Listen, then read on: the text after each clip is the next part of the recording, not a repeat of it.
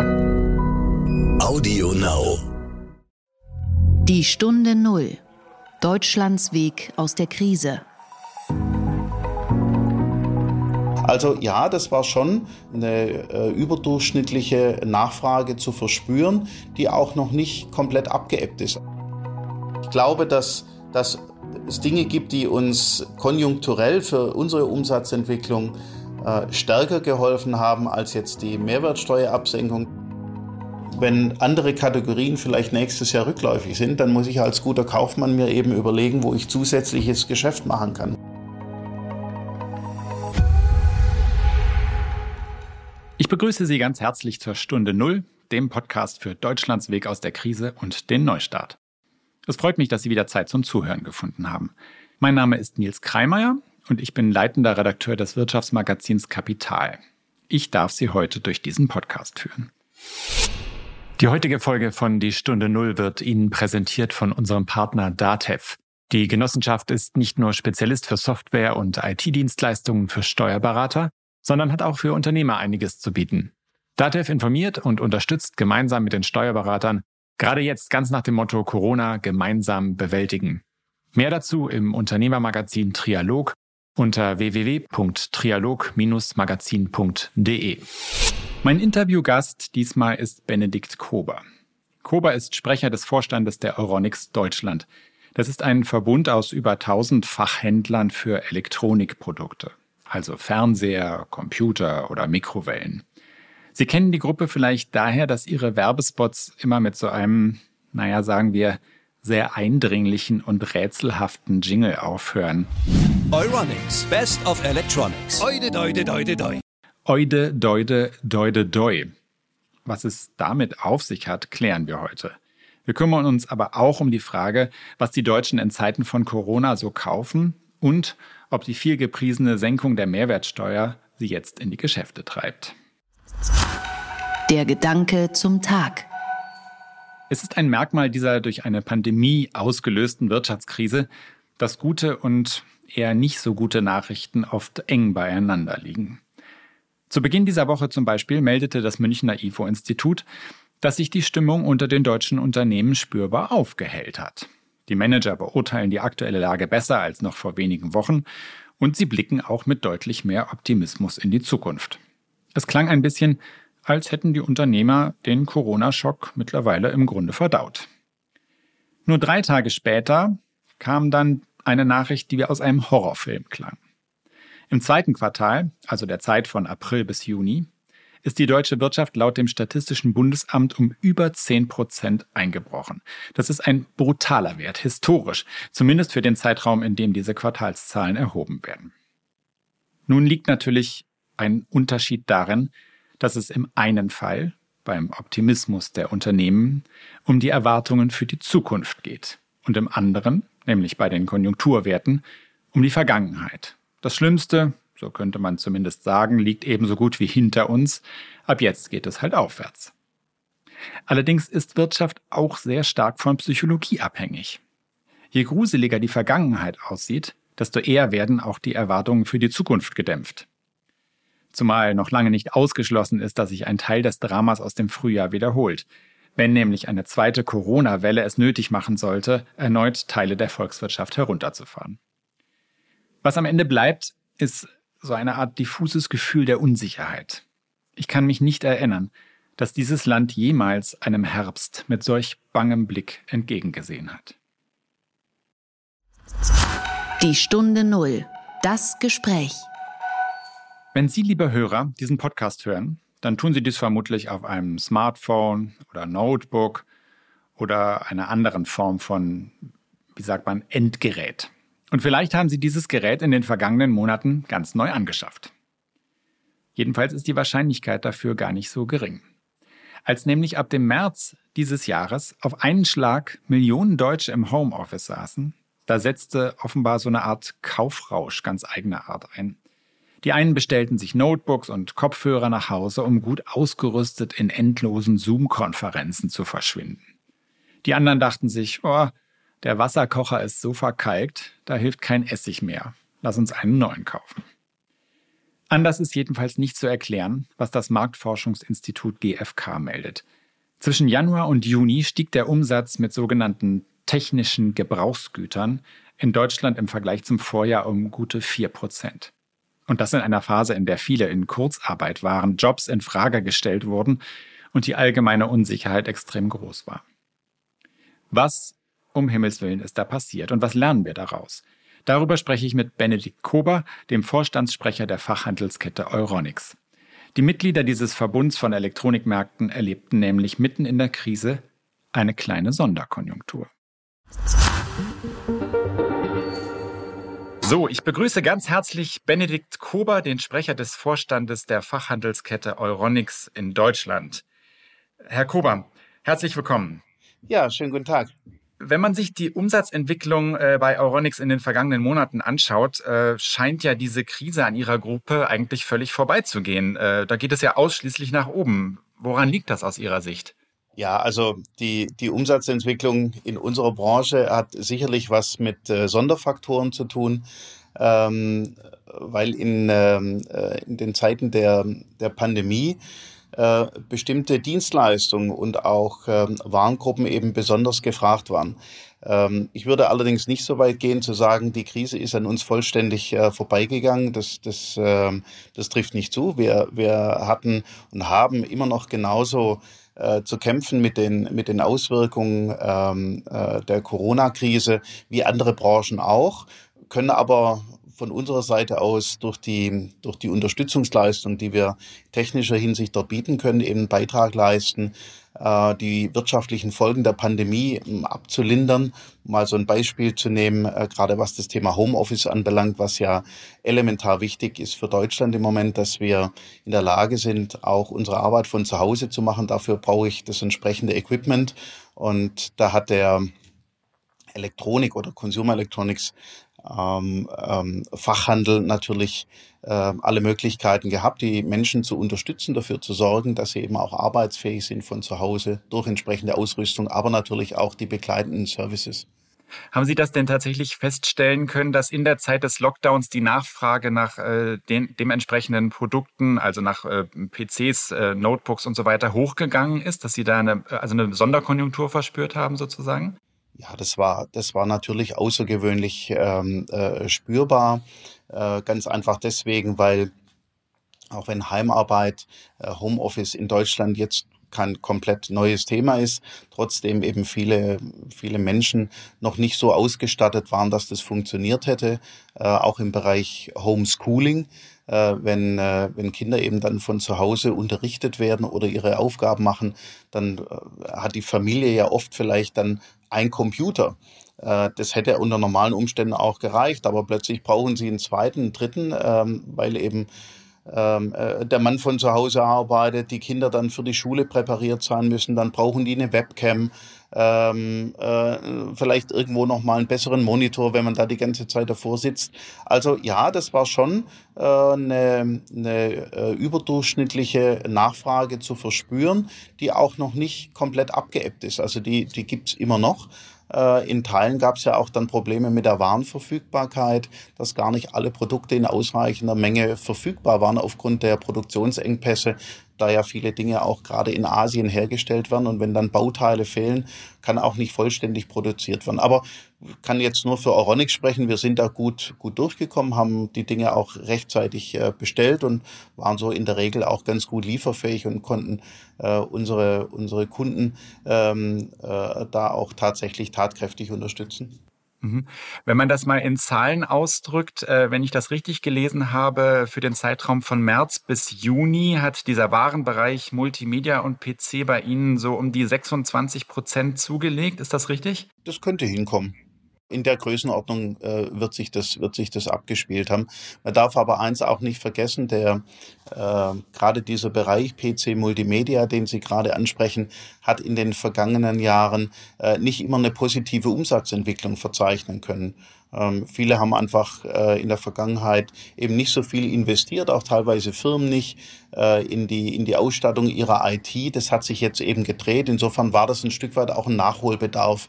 Also ist nicht alles immer nur Corona geschuldet, äh, sondern eben auch äh, der Tatsache, dass man sich jetzt da auf den neuesten Stand gebracht hat und jetzt eben der richtige Zeitpunkt war, um da auch zu investieren. Mhm. Na gut, es gibt dann ja natürlich trotzdem einen äh, Corona-Effekt, äh, dass man ausgerechnet jetzt diesen Zeitpunkt gewählt hat, um sich auf den neuen Stand, neuesten Stand zu bringen, nicht? Ja. Auffällig ist ja auch, dass nicht nur die Online-Verkäufe zugelegt haben, was ja auch in anderen äh, Branchen äh, zu beobachten ist, sondern ähm, nach dem äh, harten Lockdown dann tatsächlich auch die Verkäufe in den Läden, sobald sie äh, äh, wieder geöffnet hatten. Ähm, gibt es da trotzdem eine Verschiebung hin zu Online bei Ihnen? Also wir haben in der, in der Lockdown-Phase sicherlich eine ähm, deutlich erhöhte Nachfrage auch äh, über den, wie man äh, neudeutsch sagt, äh, Touchpoint ähm, im, im, im Internet äh, verspürt auf, auf unserem Marktplatz aronix.de.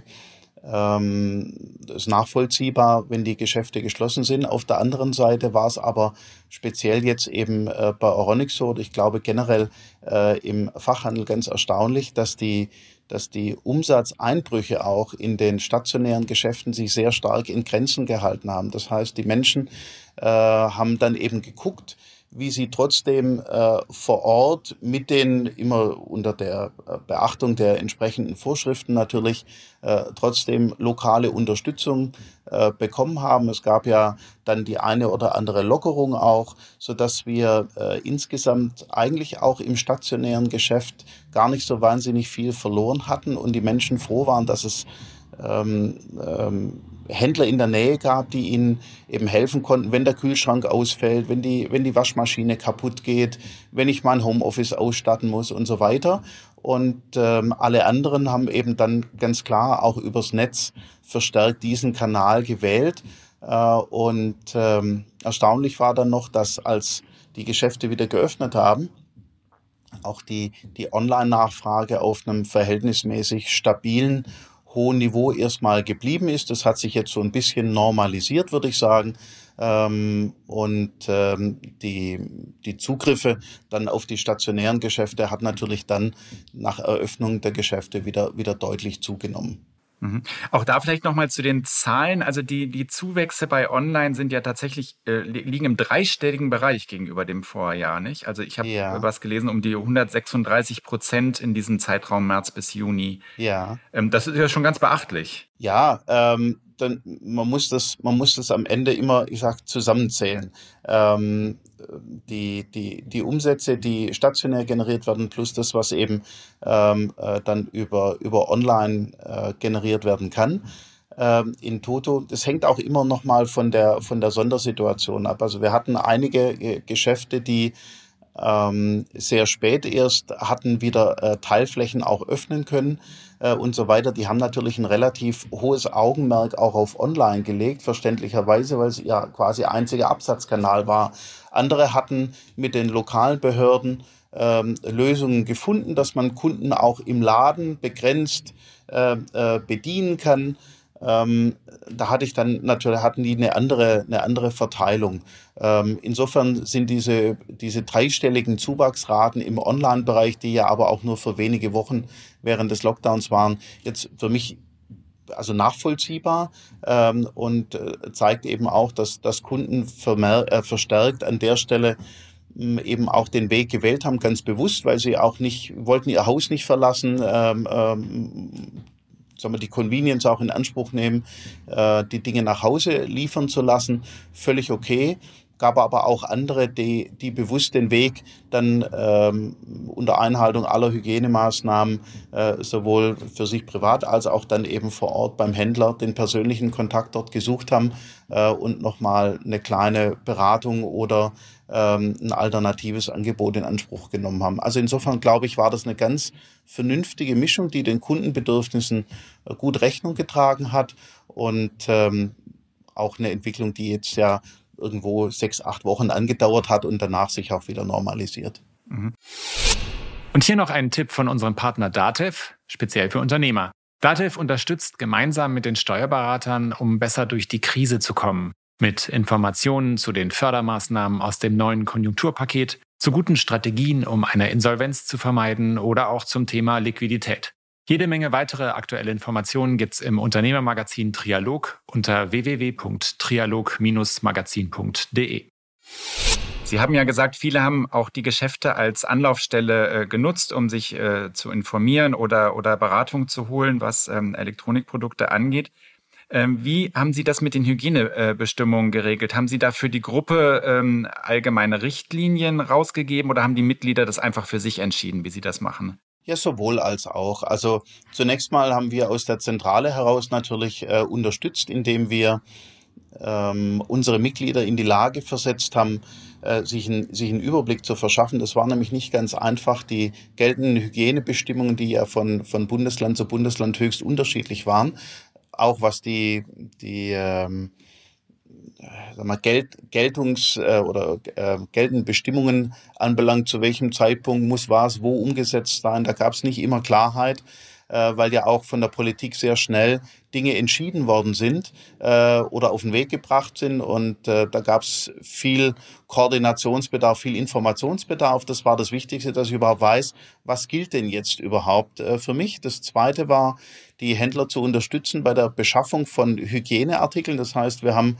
uns als Zentrale dafür stark gemacht, eben entsprechend Masken zu besorgen, ähm, äh, Hygiene, Handhygiene, äh, Gels zu beschaffen, äh, entsprechende, entsprechende äh, Plexiglasscheiben für Kassenzone, Beratung und so weiter. Also alles das, was dann gebraucht wurde, haben wir zentralseitig unterstützt aus der Beschaffungsseite heraus, damit unsere Händler das nicht individuell machen mussten.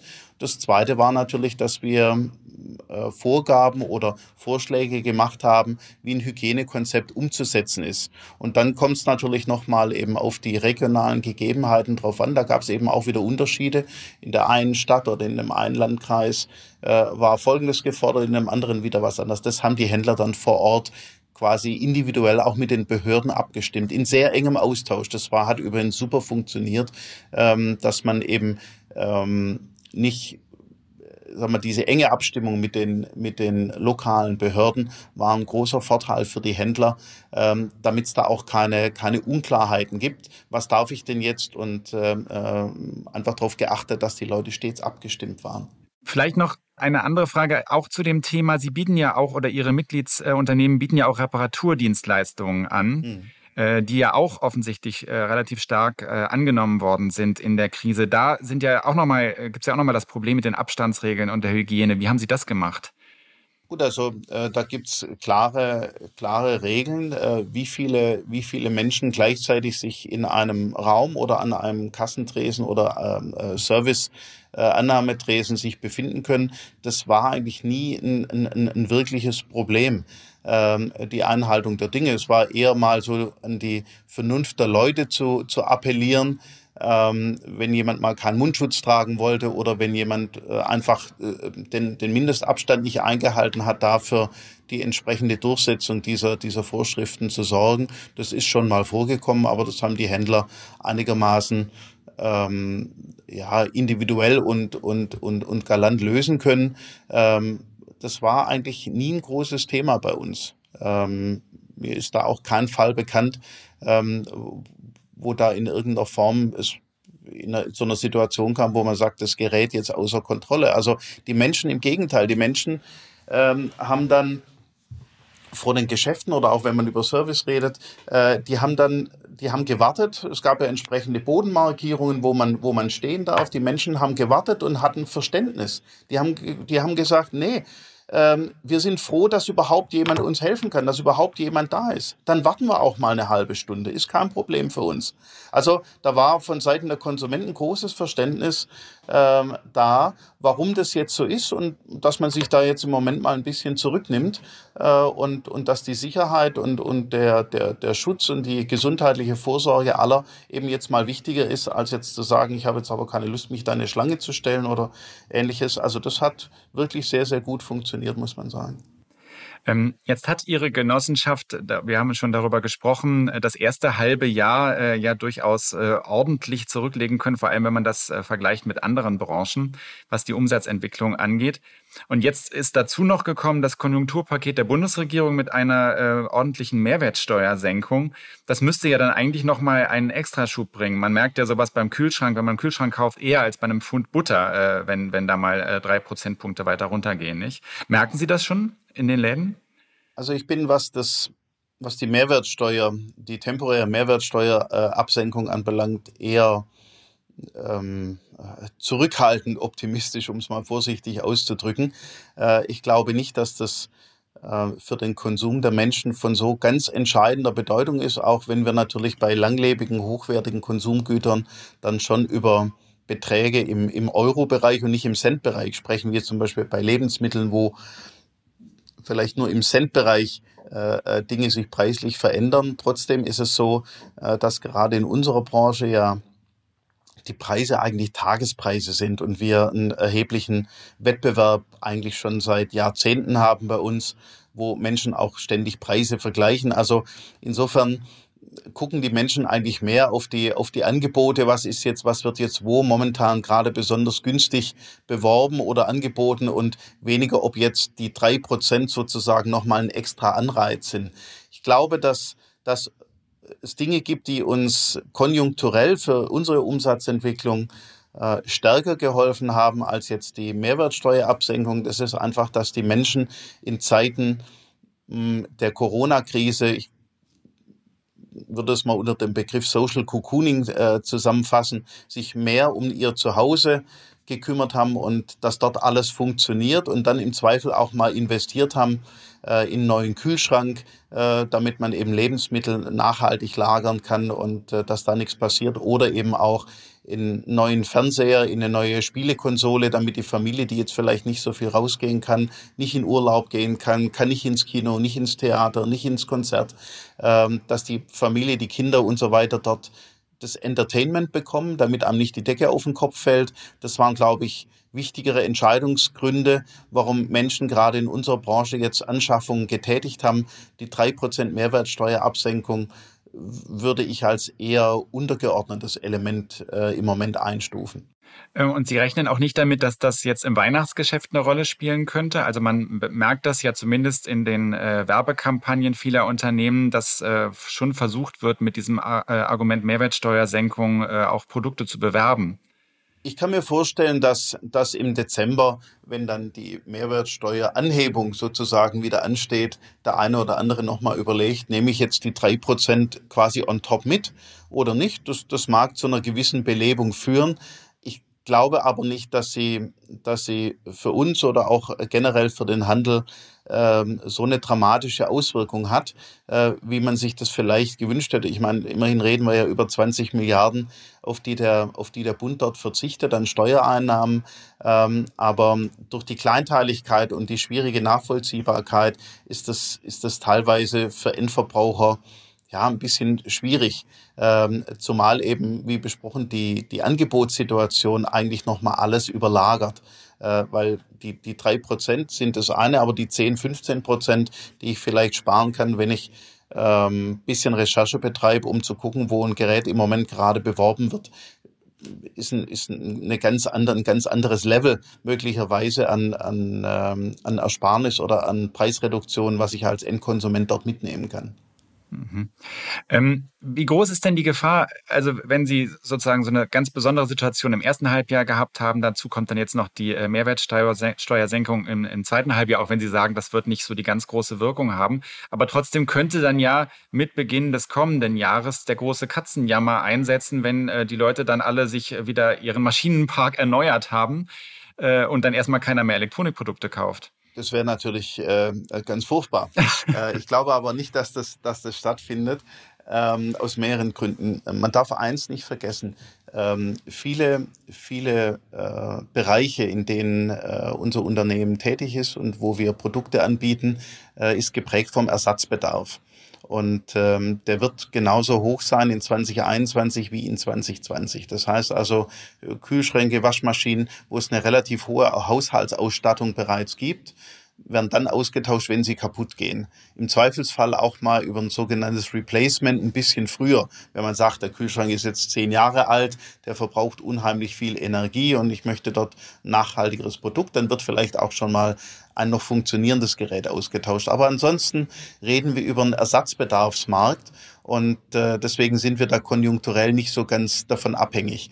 Ähm, es gibt andere Bereiche, die etwas stärker getrieben sind ähm, von dem, was Sie gerade ansprechen. Und man sagt, muss ich das jetzt haben, ja oder nein?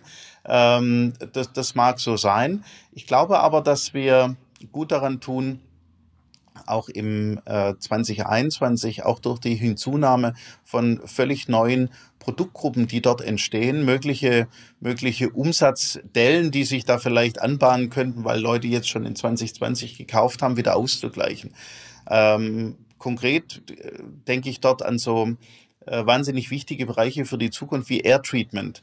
Ähm, für den Moment hat sich ja die gesamte Klimadiskussion so ein bisschen überlagert durch Corona, aber deswegen ist sie ja nicht weg. Und wenn wir sehen, welche Auswirkungen auch äh, Umweltveränderungen für unser tägliches Leben haben, was die Belastung in der Luft angeht, ähm, was ähm, äh, auch Temperatur ähm, äh, Veränderungen anbelangt, äh, dann ist es sicherlich ein Bereich, wo man über äh, das Feld Klimatisierung, aber auch Luftreinigung äh, sich völlig neue Felder auftun, die heute in Deutschland noch gar nicht in der, in der Gänze ähm, äh, vollumfänglich bekannt und implementiert sind. Das heißt also, wenn andere Kategorien vielleicht nächstes Jahr rückläufig sind, dann muss ich als guter Kaufmann mir eben überlegen, wo ich zusätzliches Geschäft machen kann. Und für Euronics kann ich sagen, wir, wir starten jetzt im September äh, mit, dem, mit dem Vertrieb von äh, Elektroautos, was für uns ein völlig neues Feld ist, wo wir mit einem chinesischen Hersteller zusammen ähm, äh, die ersten sind, die in Deutschland dieses, dieses Auto anbieten, ähm, was dann auch wieder weitere Geschäftsfelder für uns erschließt. Denn äh, es geht ja nicht nur um den Verkauf eines Autos oder den Vertrieb eines Autos, sondern es geht natürlich am Ende dann auch darum, die Ladeinfrastruktur für zu Hause bereitzustellen, äh, geht weiter über das gesamte Energiemanagement, was man schon seit Jahren über, unter dem Thema Smart Home subsumiert äh, zu professionalisieren und dem Endkunden auch die, die Vorzüge und die Benefits rüberzubringen von solchen ganzheitlichen Lösungen für, für den gesamten Haushalt. Mhm. Auf diese, diesen Verkauf der Elektroautos wollte ich tatsächlich auch noch zu sprechen kommen. Das ist ja eine ja. recht ungewöhnliche Entscheidung für eine äh, Elektronikkette. Äh, da gehen Sie ja dann doch in ein bisschen anderen Produktbereich und konkurrieren auch mit ähm, ganz anderen Händlern. Wie sind Sie denn auf diesen Gedanken gekommen, das zu machen in Zusammenarbeit mit diesem chinesischen Unternehmen A-Ways? Also ich fand es jetzt gar nicht so abwegig, ehrlich gesagt. Ähm, denn ich, für mein Empfinden ist es so, dass ein, dass ein Elektrofahrzeug sehr viel gemeinsam hat äh, mit anderen Produkten, die wir vertreiben. Es ist eine, eine große Batterie dort drin, äh, es ist ein Computer, der das Ganze steuert, es gibt unheimlich viel Konnektivität äh, zu den entsprechenden Assistenten, die in den Autos verbaut sind. Ähm, also der, der Dreh- und Angelpunkt ähm, für, diese, für diese Fahrzeuge ist am Ende, dass alles vernetzt ist. Äh, das geht bis hin irgendwann mal in eine Kategorie, wo man sagt, ähm, bis hin zum autonomen Fahren. Und ähm, da spielen ganz viele Produkte, die aus denen, die klassisch aus der, aus der Consumer Electronics kommen, eben auch äh, eine Rolle. Und deswegen war das für uns, weil eben diese rein mechanisch getriebenen Dinge, äh, die man heute beim Verbrennermotor hat, ja gar keine Rolle spielen. Äh, das heißt also auch die Service- und Wartungsintervalle sind ja so, dass man sagt, jetzt speziell bei dem Auto muss man mal eine Wartung machen nach 100.000 Kilometern. Also da kann man schon ganz schön lange fahren. Äh, und für alle, anderen Dinge gibt's ja auch Partner, die das Thema Reifen, Blech und so weiter dann für uns machen. Das machen wir ja nicht selber, sondern wir kümmern uns äh, um, die, um die Elektronik im Auto und das ist ein Feld, was wir können. Ähm, und äh, mit Computer und mit, mit, mit ähm, äh, Akkus und so weiter kennen wir uns aus. Ähm, und auch mit dem Zusammenspiel der einzelnen, einzelnen Dinge, wo wir dann wenn es eben auch um das Zuhause, um die Ladeinfrastruktur geht, äh, natürlich unsere, unsere Fachkräfte haben, die genau wissen, wie man sowas installiert, wie man sowas ausbaut und wie man das mit dem restlichen smarten Zuhause irgendwie verbindet. Also insofern ist für mich das Auto eigentlich die konsequente Fortsetzung des so wie wir es in unserem, in unserem Claim auch beschreiben, für das beste Zuhause, das hört ja nicht auf, wenn man sich ins Auto setzt, sondern es ist die, für mich die konsequente Fortsetzung des besten Zuhauses eben dann in einem Elektromobil. Trotz allem könnte man ja sagen, dass Sie da so ein bisschen in einem anderen Bereich äh, wildern. Haben Sie keine bösen Briefe von Autohändlern bekommen? Ja, also, für die Entscheidung? Ja, die haben wir noch nicht bekommen. Ich, äh, also man muss jetzt, man muss jetzt auch da wieder die Kirche im Dorf lassen. Also äh, wir, wir, wir sind jetzt nicht angetreten, um den großen Automobilkonzern dort sozusagen in Wettbewerb zu treten, äh, sondern, sondern natürlich werden wir, werden wir den, den Vertrieb dieses Elektrofahrzeuges äh, nach besten Kräften nach vorne treiben. Ähm, aber wir sind weit davon weg, jetzt zu sagen, jetzt die äh, Euronics ähm, äh, versucht jetzt dort ähm, sich auf ein Feld zu begeben äh, mit den großen Automobilkonzernen, wo wir nicht hingehören, sondern das ist eine, das ist eine sinnvolle Ergänzung unseres Portfolios und wie gesagt, der Schwerpunkt bei uns liegt eigentlich unter in der ganzheitlichen Betreuung der Menschen zu dem Thema Energiemanagement, Smart Home, äh, Ladeinfrastruktur für Elektrofahrzeuge. Wir würden ja auch jederzeit jeden Kunden versuchen, ähm, an der Stelle glücklich zu machen, der jetzt nicht ein iWays gekauft hat, sondern irgendein Elektrofahrzeug von einem anderen Hersteller. Da können wir ja genauso tätig werden und ich glaube, da gibt es einen riesigen Bedarf in Deutschland. Und zur Abrundung unseres Portfolios, wenn jemand das möchte, haben wir, glaube ich, ein sehr attraktives Fahrzeug zu einem sehr attraktiven Kurs äh, in der Fahrzeugklasse äh, inklusive der staatlichen Förderung, die es dort gibt, äh, wo wir schon glauben, dass es dafür eine bestimmte Nachfrage wird. Aber wir werden jetzt nicht Hunderttausende von Autos im ersten Jahr verkaufen. Das wird nicht passieren. Mhm. Genau, also mal schauen, wie viele äh, Kunden künftig ihr Auto im Elektronikfachmarkt äh, kaufen werden. Herr Kober, eine Frage vielleicht zum Schluss in der Euronics-Werbung. Das kennen, glaube ich, viele Hörer. Kommt ja äh, immer noch auch in der neuen Kampagne dieses Eude, Deude, ja. Deude, Deu. Was heißt denn das eigentlich? ja, das ist, das ist eigentlich ähm, eine, eine lustige Geschichte, äh, die wir äh, vor vielen Jahren mit unserer Agentur entwickelt haben. Man kann ja zum, zur Bekanntheit der Marke äh, unheimlich viel beitragen. Und es gibt eben diese sogenannten Sound-Jingles, ähm, ähm, die ja auch bekannt sind von, von anderen großen, großen Marken. Ob das, ähm, verzeihen, wenn ich äh, konkret sage, aber ich glaube, jeder kennt ähm, das Soundjingle der Telekom, äh, jeder kennt den Herzschlag von Audi, um nur zwei Beispiele zu nennen. Und dort haben wir eben versucht, auch nochmal einen Anker zu setzen äh, für Menschen, die zum Beispiel im Radio uns hören oder die beim Fernseher in der Werbepause sich gerade mal ein Getränk holen äh, und trotzdem eine, eine, eine Markenwiedererkennung zu schaffen. Das kriege ich über einen Soundjingle hin. Und äh, das Eude Deude Deu ist einfach nur abgeleitet aus dem Namen Euronics, also die ersten zwei Buchstaben. Und äh, da hat jemand gesagt, wie können wir das auf witzige äh, Art und Weise, die sehr einprägsam ist, äh, umsetzen. Und das ist am Ende dann draus geworden. Also das ist nochmal ein Anker, den wir dort schmeißen ähm, für die Marke Oronix, für die Wiedererkennung, äh, Wiedererkennbarkeit äh, unserer, unserer Marke und wofür wir stehen. Und es hat keinen tieferen Sinn, wenn Sie jetzt sagen, was bedeutet denn das? Und es ist auch nicht so, dass Sie Ihre Mitgliedsunternehmen so begrüßen am Telefon wahrscheinlich. Der eine oder andere macht es hin und wieder mal, ja. Ganz herzlichen Dank an Benedikt Kober, den Sprecher des Vorstands der Fachhandelskette Euronics in Deutschland. Äh, und ich äh, freue mich, dass Sie bei uns waren. Vielen Dank, Herr Kober. Sehr gerne, hat viel Spaß gemacht. Dankeschön.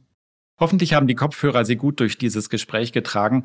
Ähm, ansonsten ist der nächste Fachmarkt ja in der Regel nicht weit. Blick in die Märkte. Wie immer am Freitag schalten wir jetzt zu meiner Kollegin Katja Dofel nach Frankfurt. Sie leitet dort das Börsenstudio von NTV. Hallo Katja. Hallo, lieber Nils. In dieser Woche prasselte es ja Hiobsbotschaften von den deutschen Autokonzernen. Volkswagen schreibt einen Milliardenverlust und kürzt die Dividende. Auch bei Daimler gibt es tiefrote Zahlen und das Unternehmer streicht seinen Mitarbeitern Teile ihrer Gehälter. Was bedeutet das eigentlich für die Anleger? Ganz klar, wer Daimler-Aktien hat, der hat sie nicht, weil es eine Kursrakete ist. Es gab zwar immer mal wieder interessante Phasen, beispielsweise zwischen 2001 und 2007 oder auch zwischen 2009 und 2015. Da hat sich der Kurs rasant entwickelt. Aber tatsächlich dürfte es den meisten um die Dividende gegangen sein bei Daimler, bei den meisten Autoaktien übrigens, die ja lange attraktiv waren. Aber jetzt ist Krisenmodus angesagt. Man muss sich retten. Es wird äh, bei Daimler zum Beispiel Arbeitszeit reduziert, völlig klar. Was soll man mit den vielen Arbeitskräften, wenn einfach nicht mehr so viele Autos verkauft werden? Prämien werden gestrichen, die Kosten müssen unbedingt runter. Tarifliches Zusatzgeld wird in freie Tage umgewandelt. Und um Stellen abzubauen, werden in der Tat hohe Abfindungen geboten. Allerdings nimmt das momentan kaum jemand an, denn die Zeiten sind zu unsicher. Man weiß nicht, wie und wo bekommt man einen neuen Job. Also ist das nicht der Weg, den die Mitarbeiter gehen sollen. Im zweiten Quartal gab es bei Daimler einen Verlust von 1,9 Milliarden Euro. Es muss also gegengesteuert werden. 20.000 von 300.000 Arbeitsplätzen sollen abgebaut werden. Die Dividende ist längst empfindlich gekürzt worden. Klar, wer im März eingestiegen ist, der hat bis jetzt einen ordentlichen Schnitt gemacht, aber das dürften sich in diesen Krisenzeiten die wenigsten getraut haben. Die großen Tech-Konzerne in den USA wie Apple, Facebook oder die Google-Mutter Alphabet haben ja in den vergangenen Jahren im Grunde einen großen Teil des Börsenbooms getragen. Jetzt werden sie vom US-Kongress gegrillt. Es wird darüber debattiert, ob man die Unternehmen aufspalten sollte. Könnte es ihnen jetzt tatsächlich an den Kragen gehen? Wenn man sich mal anschaut, was da los ist in Amerika momentan, da kann man schon kalte Füße bekommen. Das Wirtschaftswachstum in den USA ist im zweiten Quartal um ein Drittel oder knapp 33 Prozent eingebrochen. Es entspricht bei europäischer Lesart einem Minus von etwa 10 Prozent. Präsident Trump denkt inzwischen laut darüber nach, ob man nicht die Wahl verschieben sollte. Das sind alles Faktoren, die den Aktienmarkt verunsichern, aber insbesondere eben den Highflyern zusetzen können. Und das sind ganz klar die großen amerikanischen Technologiekonzerne. Und dazu kommt dann eben diese Anhörung. Apple, Amazon, Facebook und Alphabet, also Google, müssen sich Vorwürfe des Justizausschusses stellen. Es geht unter anderem um Marktdominanz, es geht um unfairen Wettbewerb. Und so sind die sogenannten Kaiser der Online-Wirtschaft mehr als fünf Stunden lang per Videokonferenz gegrillt worden. Hauptfrage, missbrauchen die Konzerne ihre Marktmacht? Und weil eben manche Politiker das so sehen, fordern sie eine Aufspaltung der Konzerne. Und genau davor haben Analysten seit längerem gewarnt.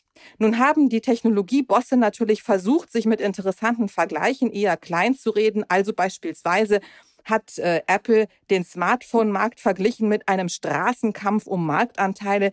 Amazon weist darauf hin, dass man weniger als ein Prozent Anteil am globalen Einzelhandel habe ist irgendwie kaum vorstellbar und dass man nur halb so groß sei wie Walmart. Aber entscheidend sind ja am Ende die Wachstumsraten.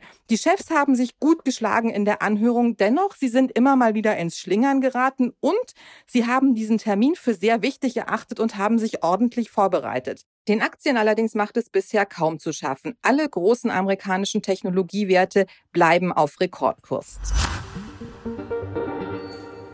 Liebe Hörerinnen und Hörer, das war's wieder für diese Woche. Ich danke Ihnen. Ich melde mich am Dienstag wieder. Da werden wir mit dem Direktor eines absoluten Luxushotels sprechen, nämlich des Vier Jahreszeiten in Hamburg. Der hat seine ganz besonderen Corona-Erfahrungen gemacht. Ihnen wünsche ich ein schönes Wochenende. Bleiben Sie uns gewogen und es würde mich freuen, wenn Sie auch in der kommenden Woche wieder bei uns reinhören. Tschüss. Die Stunde Null. Deutschlands Weg aus der Krise. Dieser Podcast ist Teil der Initiative Zeit, die Dinge neu zu sehen.